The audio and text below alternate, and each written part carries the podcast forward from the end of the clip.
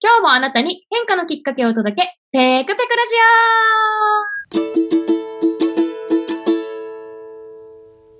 オはい、こんにちは。普段は普通のアラサー OL、週末はラジオパーソナリティを務めております、ペクと申します。さて、このペクペクラジオ、毎回様々なゲストをお招きしてお話を進めていきます。テーマは25歳の自分にメッセージを送るとしたら、なお、現在収録はすべてオンラインで行っております。ややお聞き苦しいところもあるかもしれません。今回のゲストは、無邪気で天然なハイジ、ゆきちゃんにお越しいただきました。どうぞチャララララタタ、チャチャチャチャチャチャチャ、チャララララタタ、チャチャチャチャチャ。ハイジでーす。かわいいすごい素敵お歌歌ってくださった方初めてかも。こんにちは。こんにちは。よろしくお願いします。すごい、なんか緊張してるけど楽しい。なんか、生のペクちゃんのラジオ出れてすっごい嬉しい。えー、私も嬉しいです。今日はよろしくお願いします。ああ、お願いします。じゃあですね、あの、簡単にちょっとゆきちゃんとの慣れ初めといいますか、出会った経緯みたいなところをお話しさせてもらうとですね、えっ、ー、と、私が6月、6月まで通っておりました平本式のコーチングスクールで出会いまして、今もね、一緒に朝活やらせてもらったりとかして、いつもパワーをもらっていて、私はですね、ゆきちゃんの勇気づけにいっぱい救われたこともあって、密かにですね、勇気づけクイーンとお呼びしております。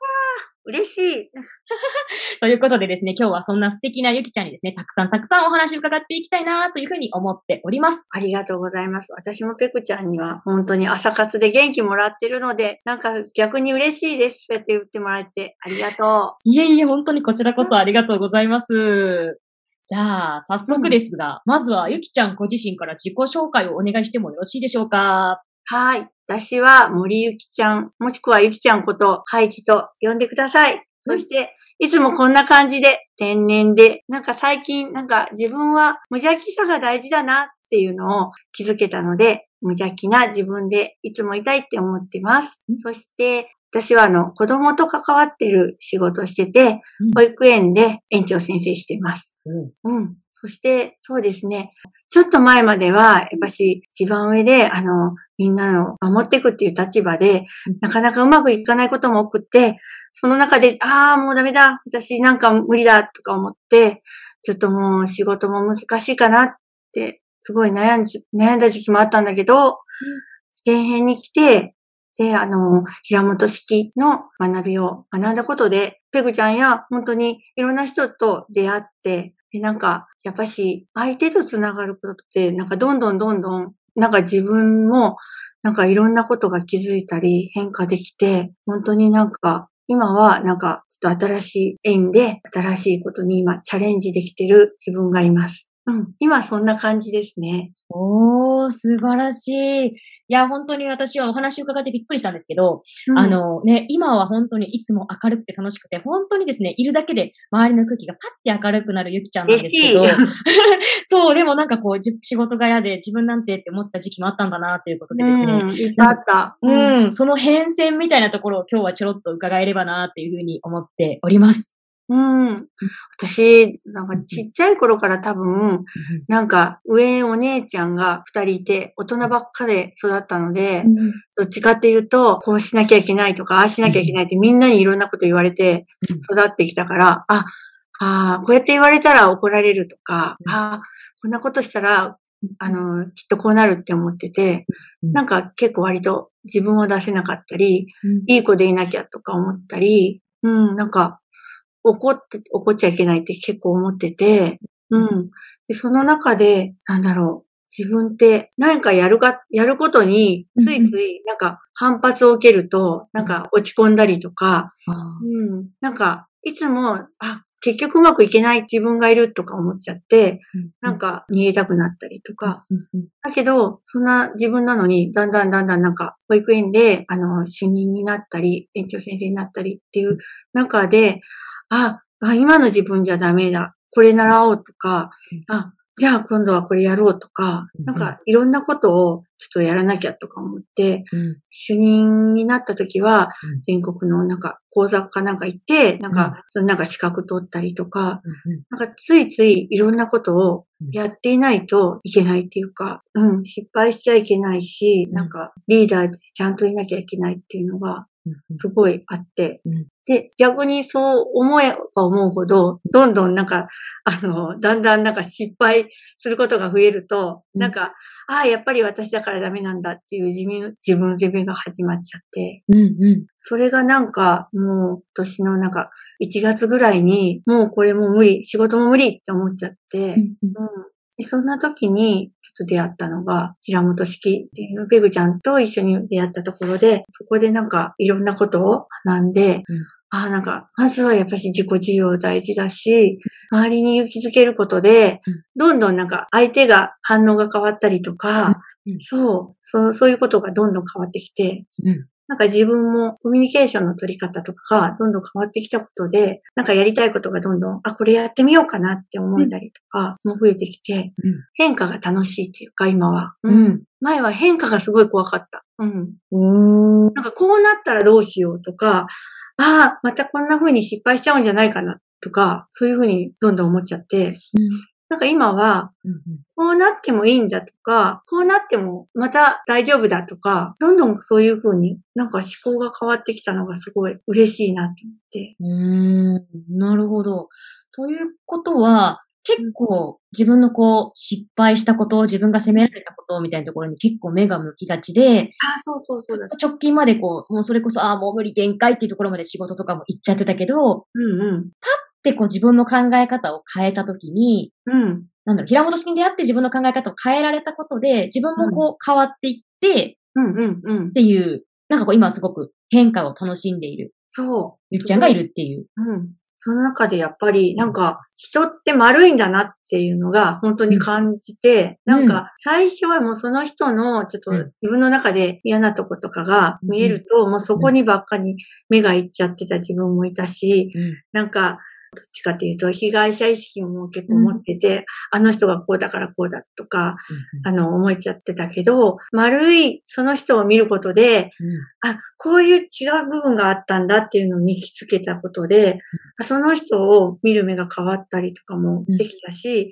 じゃあ、こういうとこが今見えちゃうけど、じゃあどうなったらいいのって見るときに、そっちの視点から声をかけることで、なんかその人自身との関係性もどんどん変わってきたっていうのが、うん、すごい、それがなんか、あ、変わったなって思う、自分で。めちゃくちゃいいですね。そっか、人間って丸いっていう表現がまたユニークだなって思うけど、聞いてみて確かになっていうふうに思うし、確かに私もその平本式でいろいろ学ぶ中で、うん、結構こう、こう、そう、私も結構批判的なところばっか探しがちだったけど、実はね、見方変えればめちゃくちゃいいところがあって、そこにフォーカスし始めたらもうそういういいところとか愛らしいところがいっぱい見つかっていくみたいなことを体験したことがあったので、うん、めちゃくちゃ共感だなっていうふうに思ってお話伺ってて、なんかこう、今1対1のお話をしてくださったんですけど、なんかこう、それをすることで、こう、仕事の中で変わってきたこととかって、あと仕事の中で職場の方と、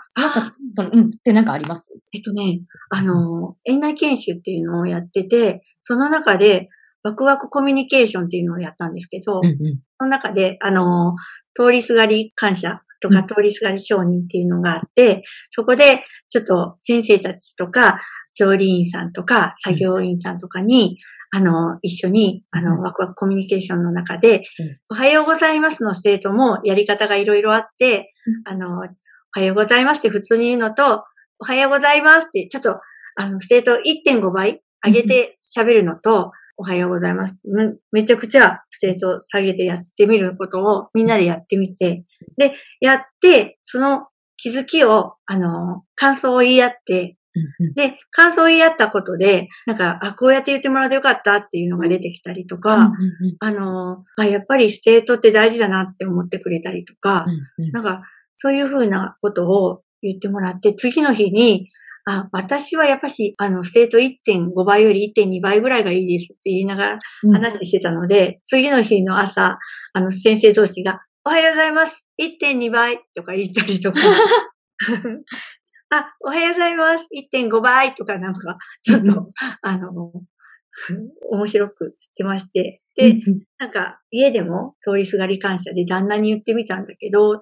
旦那に気持ち悪いって言われましたとか 言ってくれて、なんか逆に前だったらなんかそんな風に言われると、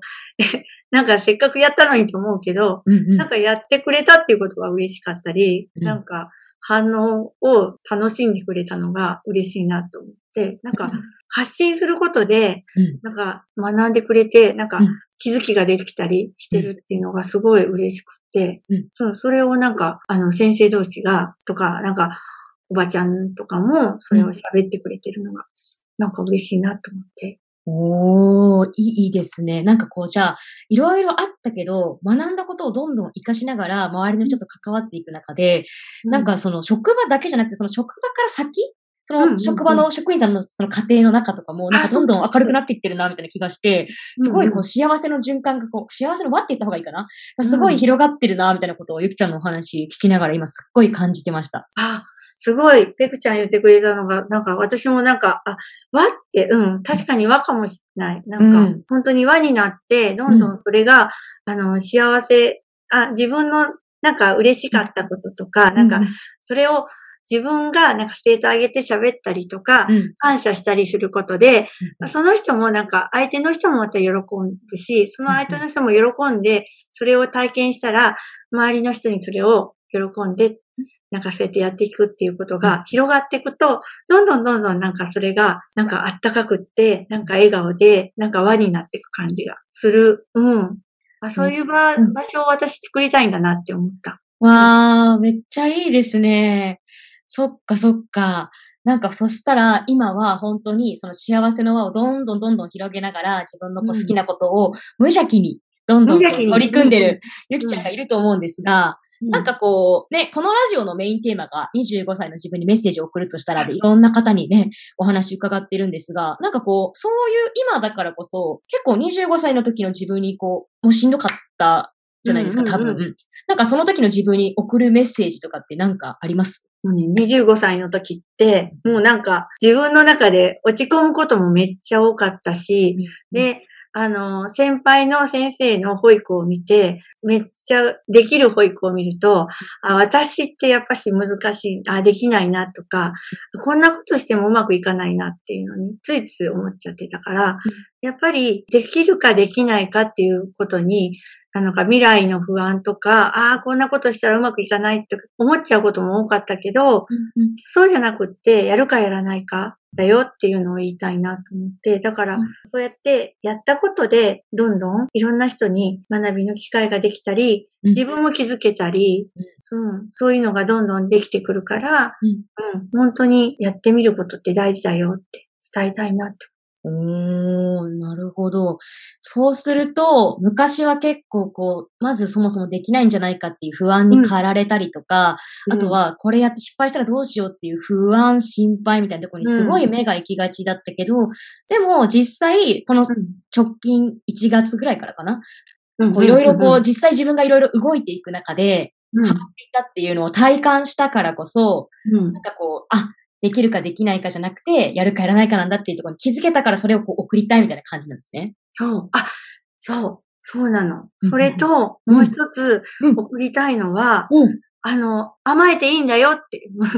あ そう、なんか自分一人でやるんじゃなくって、誰かに発信したらみんなとやれるっていうことで、なんかそういうのを最近ずっとなんか体験して、なんか自分一人でやらなきゃっていうよりは、自分が悩んだ時に、これってどうしたらいいかなって言ったり、一緒にやってくれないっていうことで、なんか一緒にやってくれる人ができたりとか、なんかそれをすごく最近、どんどんなんか感じてて、